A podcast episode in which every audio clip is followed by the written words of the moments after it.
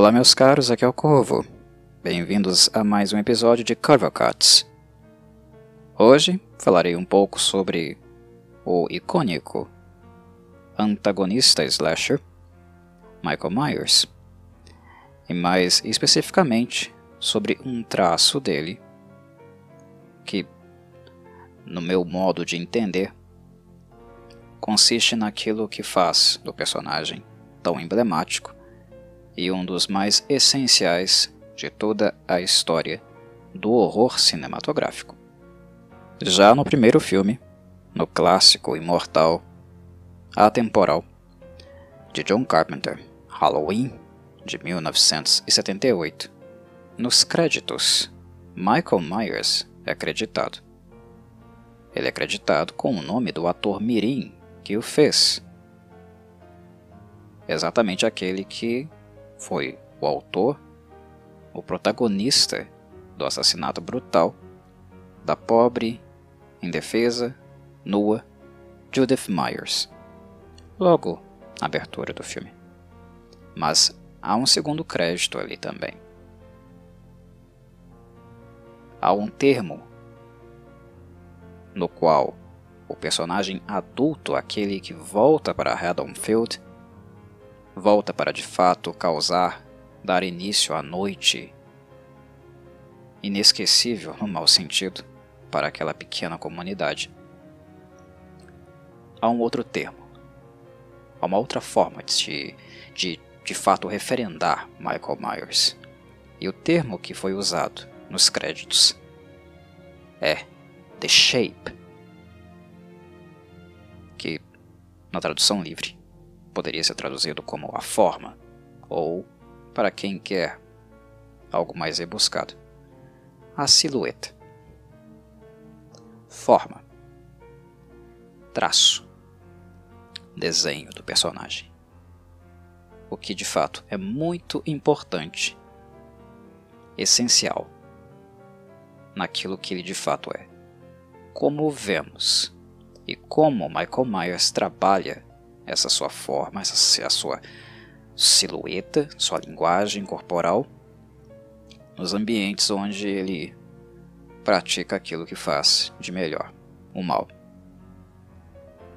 É curioso como em cinema algumas das grandes conquistas, cenas ou criações memoráveis, independente do gênero que seja, uh, elas surgem de maneira completamente inesperada. Michael Myers é icônico. O The Shape é icônico. Tanto na sua forma como também no conteúdo. Mas é algo, no mínimo, divertido constatar como esse monstro, uh, essa figura completamente maligna, o mais icônico, o precursor, pelo menos, da onda slasher americana, como essa figura foi criada completamente ao acaso. Não havia verba, não havia nenhum esboço, ninguém desenhou Michael Myers ou planejou ele numa folha em branco em papel e apresentou ao John Carpenter. Não. Pegaram uma roupa simples, uma roupa de mecânico, uma faca de cozinha, um instrumento comum, típico em qualquer casa de qualquer família, principalmente para dar essa sensação de acessibilidade, de algo comum em qualquer tipo de espaço. E a máscara branca, também escolhida ao acaso. Alguém foi a uma loja de máscaras, uma loja não apenas de máscaras, mas de venda de fantasias, produtos nesse sentido, passou a mão numa máscara do William Shatner, do molde do, do rosto do William Shatner, famoso ator que interpretou o Captain Kirk em Star Trek. Alguém passou a mão na máscara do William Shatner, levou para o set, descoloriu E aí, nós temos a máscara do Michael Myers, aquela que foi utilizada no filme, se tornou icônica. E o resto é história. Ou seja, nada foi planejado, realmente planejado. E é curioso constatar como algumas coisas são completamente aleatórias no cinema. Não necessariamente algo esboçado vai se tornar clássico. Não que isso não seja necessário. A maioria das vezes é. Um bom planejamento aumenta as chances de que algo tenha sucesso e seja marcante, emblemático na memória das pessoas. Mas é curioso como existem esses casos onde as coisas acontecem por acaso. E nesse caso aqui, foi. O conceito do desenho de Michael Myers, do aspecto físico dele, não foi planejado, embora o John Carpenter tinha em mente que o personagem deveria se portar, se mover, se manifestar de certo modo. Ele não foi sistemático em relação a isso. Quem deu o tom do personagem realmente foram as pessoas que o interpretaram. A mais importante delas, em questão de linguagem corporal, definitivamente foi o Nick Castle. Aqui em Halloween 1, o primeiro de 78, muitas pessoas foram Michael Myers no set, mas foram muitas mesmo. Até a Deborah Hill não colocou a máscara branca, mas foi Michael Myers em algum momento do, do filme. No início, logo no início, quando nós vemos a mãozinha de criança abrindo a gaveta e pegando uma faca, se vocês perceberem, é, olharem atentamente, não é mão de criança, é a mão da Deborah, da produtora. Enfim, muita gente colocou aquela máscara, mas nos momentos-chave, onde o Michael Myers se move tem linguagem corporal, aquele jeito meio robótico, estranho, excêntrico de se movimentar. A pessoa responsável por isso foi o Nick Castle. O Carpenter é diretor e dirigiu, mas ele não tinha uma ideia fixa de como seria. Ele apenas desejava que fosse de um modo. E deu ao Nick carta branca para ser estranho, esquisito, enigmático. A atuação do Nick, mais o figurino e por fim a cinematografia desse sujeito que na minha análise foi genial, que é o Dean Candy, a maneira como ele explorou o set, como ele iluminou e ajudou a ressaltar as formas do Michael Myers, a linguagem física do Michael Myers, a própria máscara branca na escuridão. Isso, meus caros, criou The Shape. Para que vocês entendam um pouco melhor, e para aqueles que não conhecem ou não têm muita ideia do que eu estou falando, aqui vai o cut deste vídeo em questão. Depois nós continuamos o papo. Vamos lá. Yeah, but I've seen you stuck in plenty of other positions. My parents are gone. Oh, that's fabulous. When did they leave? About a half hour ago. Oh, utterly fantastic. so why don't you just walk over?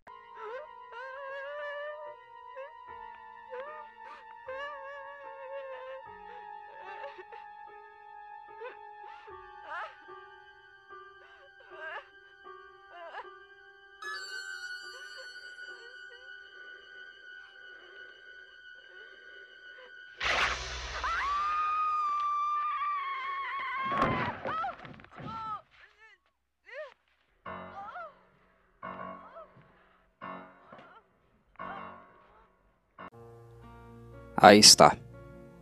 A forma. The shape. Percebem? O desenho de Michael Myers é muito importante. Aquele macacão de mecânico, ele conseguiu ao acaso, depois de encontrar com um pobre coitado no meio da estrada. No momento que ele havia fugido de Smith's Grove, e estava rumando partindo para Haddonfield. Morte off-screen. A máscara. Ele conseguiu arrombando uma loja. E faca de cozinha. Fácil. Também conseguiu lá. Poderia ter conseguido em qualquer casa. São apetrechos muito simples, muito mundanos. Isso atribui ao Michael Myers, dá a ele um status de criatura muito crível, embora algo extremamente enigmático também exista. Acompanhe, de certo modo. A ausência de um plot, de um roteiro, algo muito explicativo, obviamente preenche esse personagem da aura que ele realmente possui. Michael Myers se torna mais intenso e mais interessante na medida que nós não sabemos absolutamente nada sobre ele. E ir na contramão disso foi o que fez muitos filmes da franquia no futuro fracassarem retumbantemente. Até os dias de hoje, eu considero apenas o primeiro Halloween, de 1978, o único filme realmente que merece ser assistido, ou visto como uma, um marco ou um exemplar importante da história do gênero e do cinema. Há outros filmes bons do Halloween? Há. Mas o conceito do original, ele foi perturbado, deturpado, de N maneiras, principalmente no que, no que diz respeito ao conceito do The Shape. Os demais stunts, os demais atores que fizeram Michael Myers conseguiram captar a forma muito bem, perfeitamente, todas as nuances que ela possui, como estas que vemos aqui no primeiro filme? Não. E alguns vão dizer: Mas Corvo não é o Nick Castle. Sim, não é o Nick Castle. Mas a atuação, eles são stunts. Isso é realizável. Mas para atingir a plenitude do The Shape, da forma, para que o Michael Myers seja essa coisa estática, parada, e que mesmo assim cause um impacto muito grande no telespectador, o stunt ele precisa ser bem dirigido. Bem dirigido, bem filmado e bem iluminado. Notem como o Dean Candy explora perfeitamente, é magnífico, é perspicaz, absurdamente perspicaz, como ele ilumina perfeitamente a máscara do Myers. Tudo começa na máscara. Um elemento branco na escuridão, onde em situações, situações normais, nós não deveríamos ver mas a iluminação dele é precisa, a ponto dele permitir que, que nós vejamos o Myers atrás da personagem Annie. Ela, por sua vez, não viu, mas nós vemos. Aqueles com bastante atenção, que não estiverem pensando na morte da bezerra, vão perceber. E Myers está próximo, mas ainda assim distante. Notem na cena, no enquadramento, do lado direito, como tem uma luz que incide na máscara do Myers. Tem uma iluminação ali, tem lâmpada ali, tem alguém iluminando. Propositalmente. Isto é Dinkandi. Dinkandi em ação. Fazendo o que ele sempre fez de melhor fazendo o que eu mais sinto saudade de assistir em obras cinematográficas com esse tipo de abordagem. O que eu mais sinto vontade de assistir em um novo Halloween. O que eu não vi no filme de 2018, por exemplo, e que também não vou ver em Halloween Kills ou no último Halloween, Halloween Ends esta nova trilogia da Blumhouse. Nós não vamos ver isso. Esqueçam. Mas isso não acontece devido não à atuação, necessariamente à atuação do Nick Castle, mas da forma como ele é dirigido e a forma como Michael Myers é iluminado na escuridão. O personagem é muito furtivo. Ele era muito furtivo. Nós sabemos onde ele está, sabemos como e quando ele vai atacar, mas não quando e de que maneira ele vai. Mas a forma é sempre constante. Essa sensação de inércia ela é incômoda e ao mesmo tempo horrivelmente fascinante, porque ele é uma coisa parada que parece não mover nenhum músculo. Nós não temos a percepção dos seus olhos, o The Shape não tem olhos. E eu digo olhos no sentido de órgãos visíveis para nós.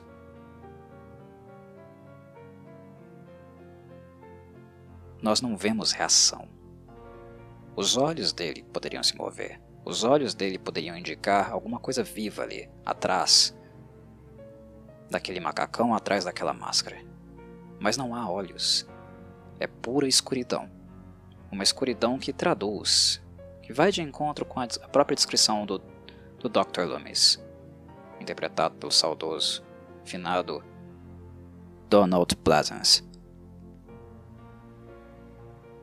Nós vemos a, a pele do Michael Myers, vemos, vemos as mãos dele, vemos a luz também nas mãos, tem carne ali, mas isso não é suficiente. Não é suficiente para que nós tenhamos uma sensação tátil, crível de algo humano ali, o que está atrás daquela máscara. Que ser habita aquela máscara. E isso é, de certo modo, ampliado pela falta de informação. As pessoas em 78 se perguntavam por quê, por qual motivo, qual a motivação, e esta resposta nunca foi dada a elas. O mistério fazia parte do conceito do personagem. E a máscara, a ausência de contato com os olhos, com o rosto, com a expressão do Myers, que só vai ser mostrada pela primeira vez no final do filme, com o Tony Moran, não com Nick Castle, diga-se de passagem. Um, este elemento de ausência amplia o mistério, amplia a inquietação.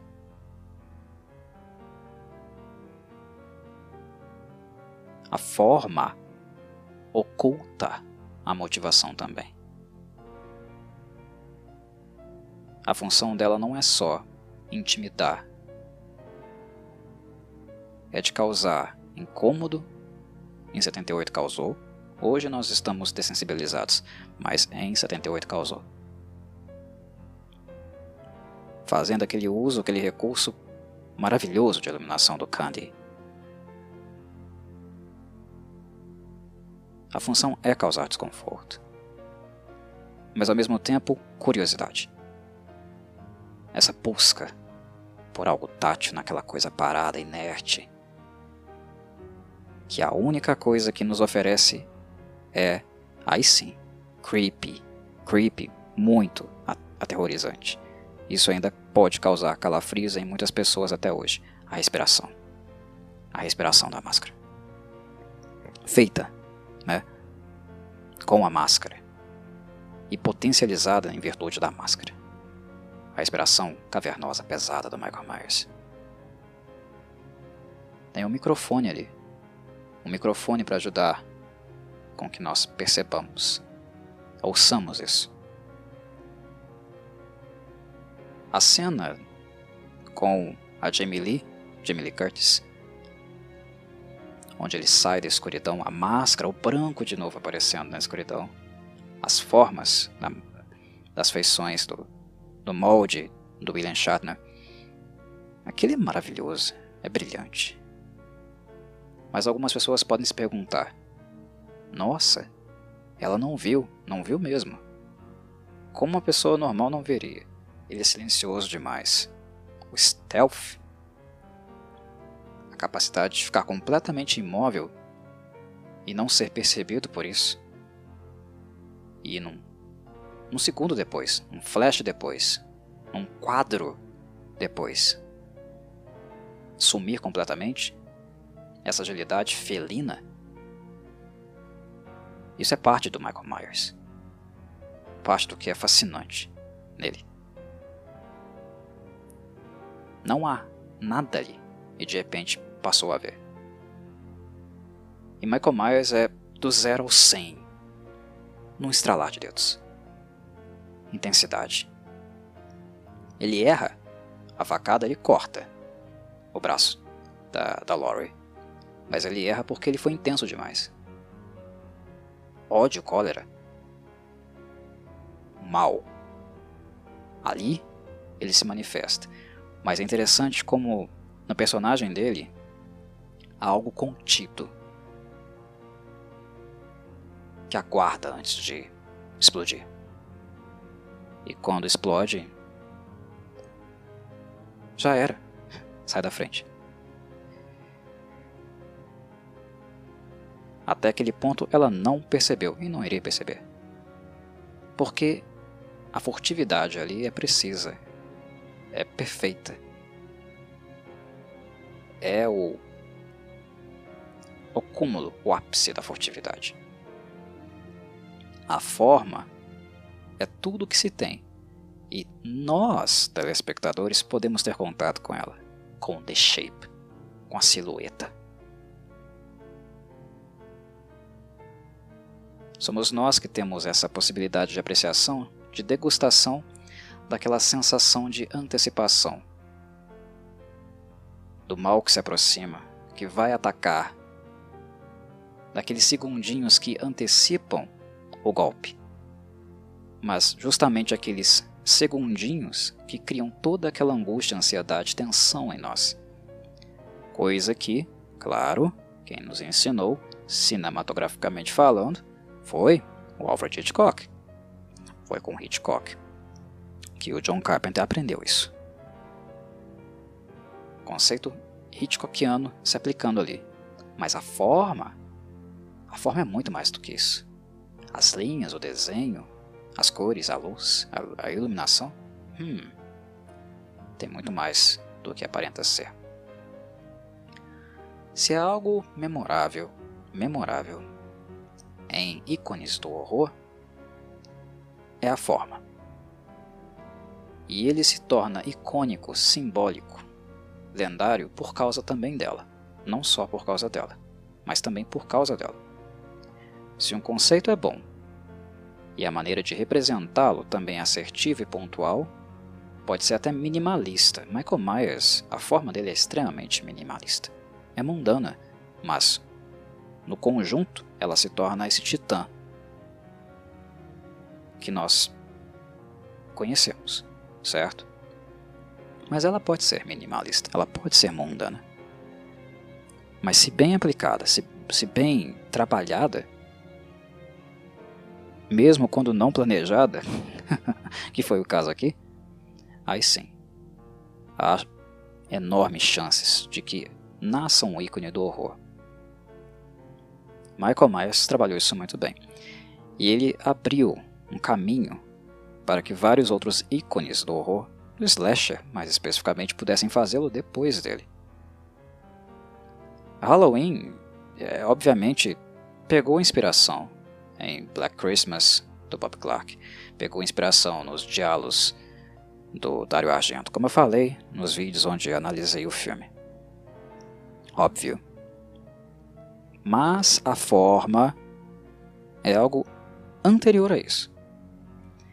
A forma é a, é a representação estética, é aquilo que nós vemos enquanto imagem, mas também é a maneira de representá-la, de apresentá-la a nós aos nossos olhos, de fazer com que os nossos olhos, os nossos sentidos participem dessa dinâmica, a forma viva se manifestando no ambiente.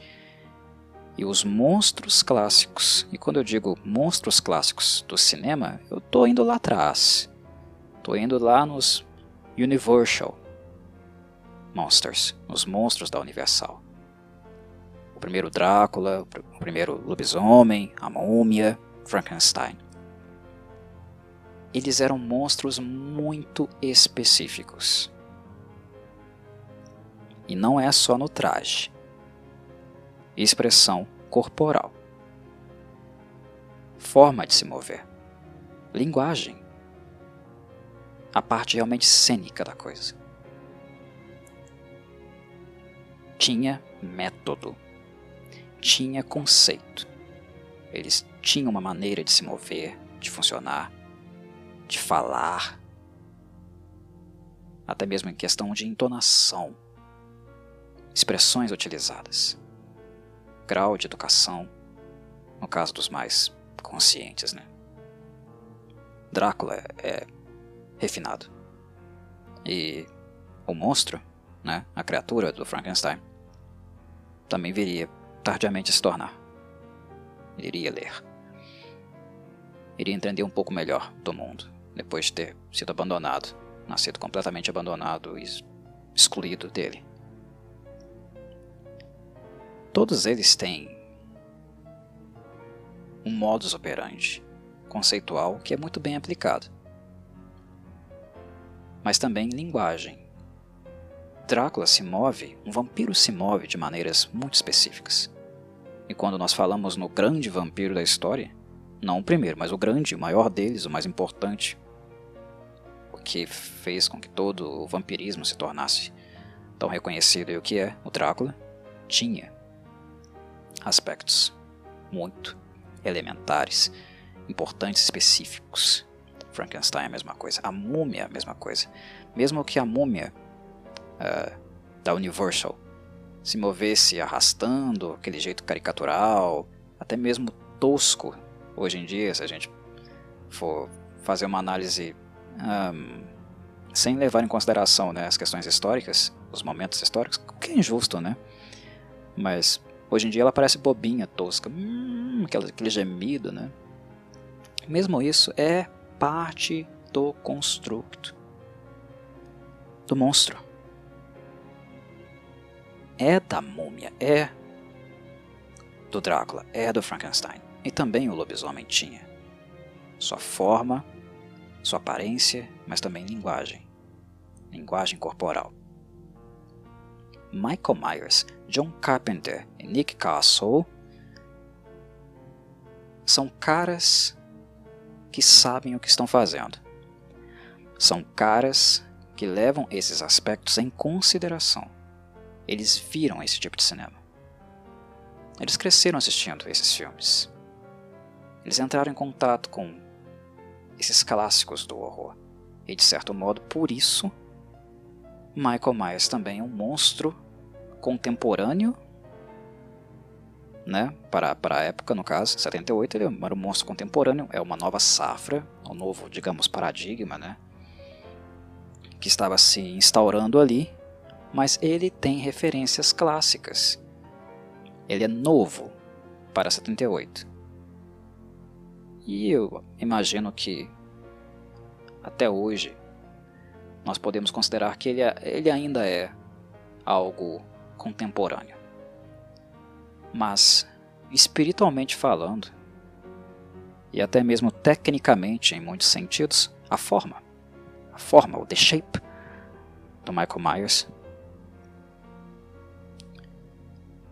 ele tem muitos elementos que são elementos clássicos. O cinema clássico, muito em virtude das dificuldades orçamentárias, da falta de tecnologia, uh, do background dos atores e atrizes que vinham de uma tradição cinematográfica voltada para não apenas TV e cinema, mas também teatro. A questão cênica era muito importante. Textos, bons textos eram muito importantes. E personagens eram muito muito bem pensados. John Carpenter pensou muito no Michael Myers para criá-lo? Não. Foi uma soma de talentos, grandes talentos, né? Dele, do, do Nick Castle, do Dean Candy, que ajudaram com que o Michael funcionasse. Mas a referência deles era uma referência dessa. Erudita, clássica, muito bem detalhada e trabalhada, visualmente, cenicamente. Né? Então faz diferença. É a referência. Os novos diretores, produtores cinematográficos, os cinematógrafos também, né? Quem tá, trabalha com produção, iluminação, eles têm essa referência que o Carpenter tinha? Não. Claro que não. Eles não foram inspirados por esse tipo de cinema. Eles não foram inspirados por esse tipo de escola. Vai ser diferente, e nota-se. Nós notamos como é diferente. Como um conceito tão simples como o do Myers, nós vemos, temos provas, várias delas empíricas, de como o conceito, por mais simples que pareça, não consegue ser replicado. Os novos diretores, vários deles, nessa franquia com trocentos filmes, não conseguem replicá-lo. Ele parece óbvio, mas o modo de fazer cinema, o paradigma do cinema atual não é o mesmo do clássico. Um clássico que o Carpenter ainda tinha como referência. Não é. Há até a questão da mudança né, entre a forma analógica e a digital. Né, no caso aí, a tecnologia que também impacta a imagem de certo modo. Há muitas variáveis em jogo. Não se ilumina mais da mesma forma também. Mas também não é desculpa, né? Não é algo que nós podemos usar, por exemplo, para dizer: ah, não é possível retratar o Michael Myers, fazer com que o The Shape realmente crie forma uh, em um novo filme, que ele volte a aparecer integralmente como ele é, com até um, com até um tipo de iluminação específica, uma, uma iluminação fria, focalizada em pontos-chave do, do corpo do Myers, a máscara, por exemplo, uso de luz azul, que dá aquela sensação gélida, né? estranha, macabra, fechada, taciturna, que amplifica, ambienta muito essa furtividade que o personagem tem na sua essência. Não dá para dizer que isso não dá, não é possível de ser recuperado, ser reproduzido mais. Claro que tem jeito. Mas para fazer isso é necessário bastante.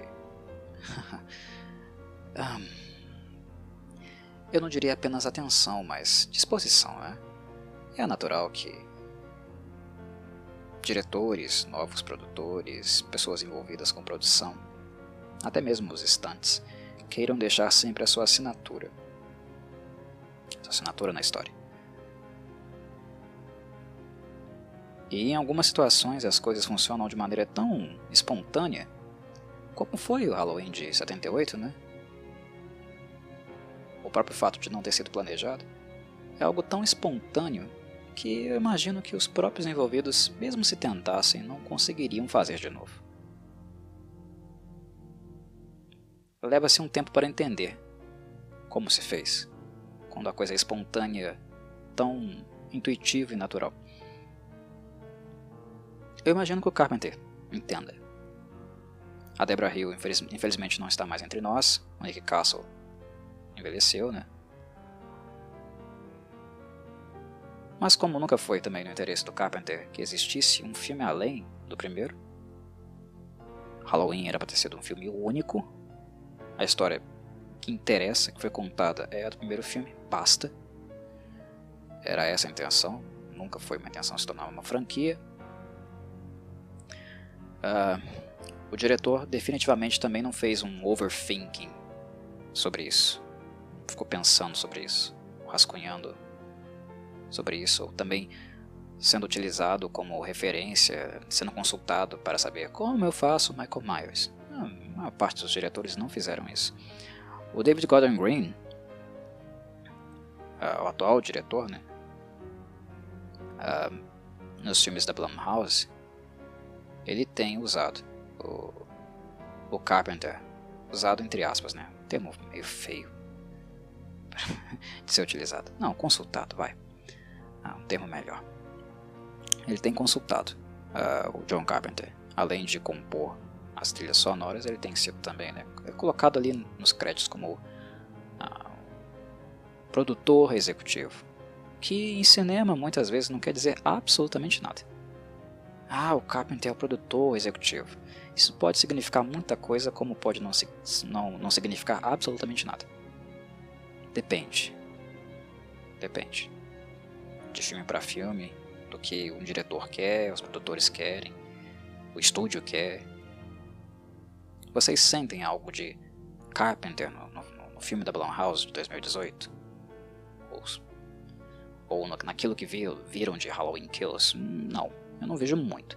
Eu vejo reminiscências, elementos, né? uma tentativa de aproximação, mas também há distanciamentos. Há a identidade do próprio David Gordon Green, uh, e do, de, do, dos demais envolvidos, né? Do James Jude Courtney, Stunt. E é natural, é natural. Agora, dizer que é impossível de fazer, não, impossível não é não. Mas também, aparentemente, não é algo tão simples assim. E convenhamos, por mais que eu coloque o The Shape, a, a forma, a silhueta do Myers, do primeiro filme lá no céu, nós também temos que levar em consideração o impacto. Era algo novo, né? Era algo muito diferente. Para 78 era novo. Não se via algo assim, um conceito assim. Um antagonista sendo filmado desse jeito. Era algo muito incomum. Tem a cena lá do chuveiro no, filme Psicose, né? Psycho. Do Alfred Hitchcock. Tem, tem. E também tem algo daquela cena no Myers, tá? Eu falei, Hitchcock é referência pro John Carpenter. Claro que tem. Tem algo do Norman Bates. E da cena do, do, do chuveiro. Claro que tem. Mas não do modo como é representado aqui porque um trecho, um extrato, basicamente, visualmente, foi ampliado, amplificado, representado em muitas outras situações e ocasiões, inclusive em momentos uh, claros, né, diurnos. Nós vemos o Myers bastante no filme, e ele é sempre o The Shape. De dia o que acontece? O Dean Candy e o Carpenter dão um jeitinho de captar o Myers à distância. Nós vemos a forma, nós vemos a máscara mais desfocada. Vemos e não vemos. E quando nós tentamos fixar nossos olhos, ele já sumiu. Os caras eram fenomenais. Fenomenais. Mas enfim, eu acho que eu já fiz o meu ponto aqui. E espero que tenham apreciado as reflexões e gostado de mais um Corvocates. Até um próximo.